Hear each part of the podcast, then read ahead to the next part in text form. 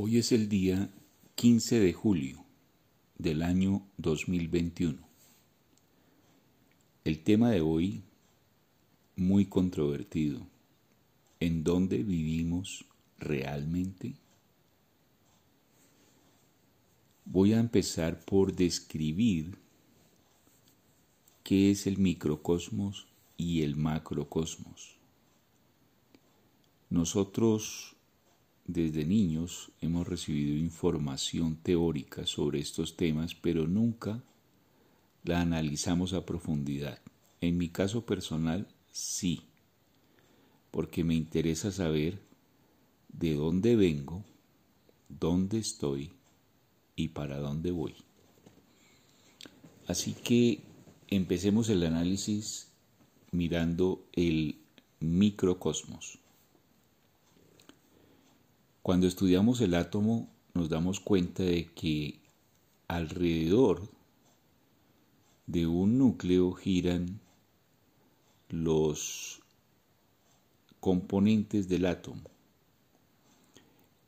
Y cada vez que partimos esos protones, esos electrones, esos neutrones en pedacitos y los observamos científicamente, vemos que existen partículas más pequeñas y más pequeñas y más pequeñas cada vez que estudiamos esta situación científica.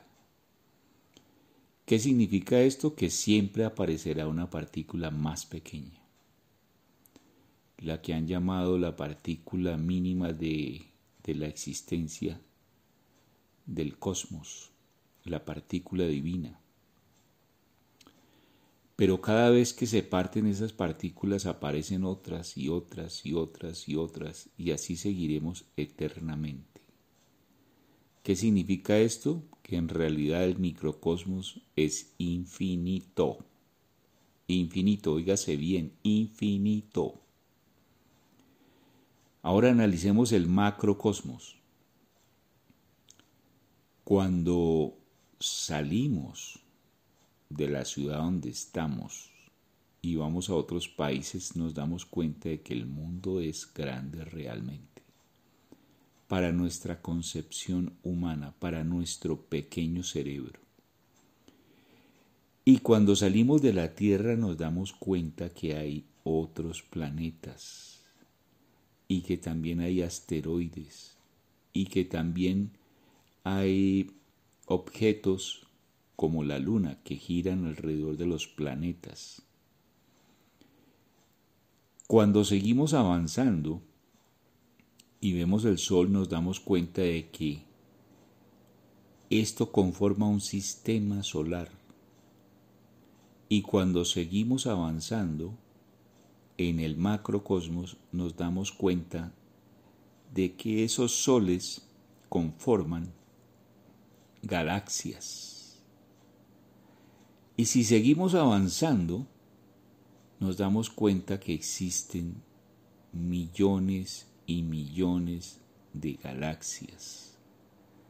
Esto significa que el universo, el macrocosmos en el universo es infinito, no tiene fin, no tiene fin cada vez que analizamos más y más y más y más, así inventemos los telescopios más potentes, no llegaremos al fin, ni podremos ver el fin, porque el universo es infinito. Entonces, ¿en dónde vivimos? Vamos concluyendo esto, ¿en dónde estamos? ¿En dónde vivimos? Si el microcosmos es infinito, el átomo realmente es una parte de esa infinitud de lo que es el microcosmos. Y el macrocosmos es una infinitud también. Esto significa que nosotros vivimos como en un medio entre el microcosmos y el macrocosmos. Entonces, realmente lo que tenemos que entender es que vivimos en medio de la infinitud. Todo es infinito, tanto en el micro como en el macro. Y además de eso vivimos, vivimos en un tiempo-espacio que no tiene fin.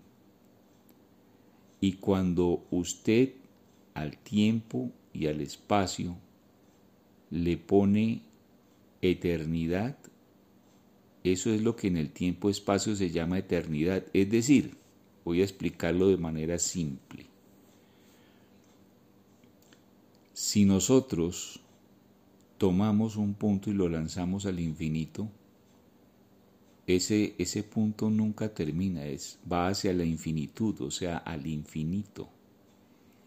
Y si usted en el tiempo, usted puede medir el tiempo aquí en la Tierra, en, horas, minutos, segundos, fracciones de segundos, etc. Puede seguir si inventa los aparatos necesarios, eh, midiendo tiempo en cantidades más pequeñas. Entonces, vamos concluyendo. Si usted lanza hacia el infinito un punto o una línea que parte de ese punto, nunca termina y eso se llama infinito, infinitud. Ahora, si a ese infinito le pone tiempo y lo lanza, nunca termina. Eso es lo que se llama eternidad. Es decir, sé que para muchos parecerá complejo, pero en realidad es sencillo. Nosotros vivimos en medio de un espacio-tiempo que es eterno e infinito. Nosotros somos eternos e infinitos. Este cuerpo físico se acabará y se transformará en otra cosa, pero el espíritu viajará en ese infinito y se convertirá en otra cosa, posiblemente material o no, interdimensional, acaparará otro tipo de espacio-tiempo y seguirá viajando. ¿Hasta cuándo? Hasta la eternidad. O sea, nunca termina el viaje cósmico del espíritu. Porque vivimos en un espacio-tiempo que tiene infinitud y eternidad. O sea, no termina nunca, ni hacia el microcosmos ni hacia el macrocosmos. Y en el espacio-tiempo, el tiempo es la eternidad. Ahí nos fusionamos con lo que llamamos Dios, a quien llamamos respetuosamente Dios, que es la mente universal que lo domina y lo maneja todo.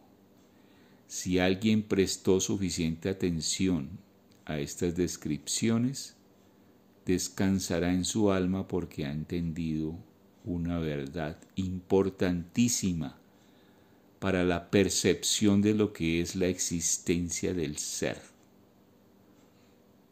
Nuestro cerebro, con una pequeña cantidad de células, con un pequeño peso, no puede concebir tanta grandeza, pero aún así nos ha sido permitido pensar y llegar a estas conclusiones que estoy compartiendo con ustedes.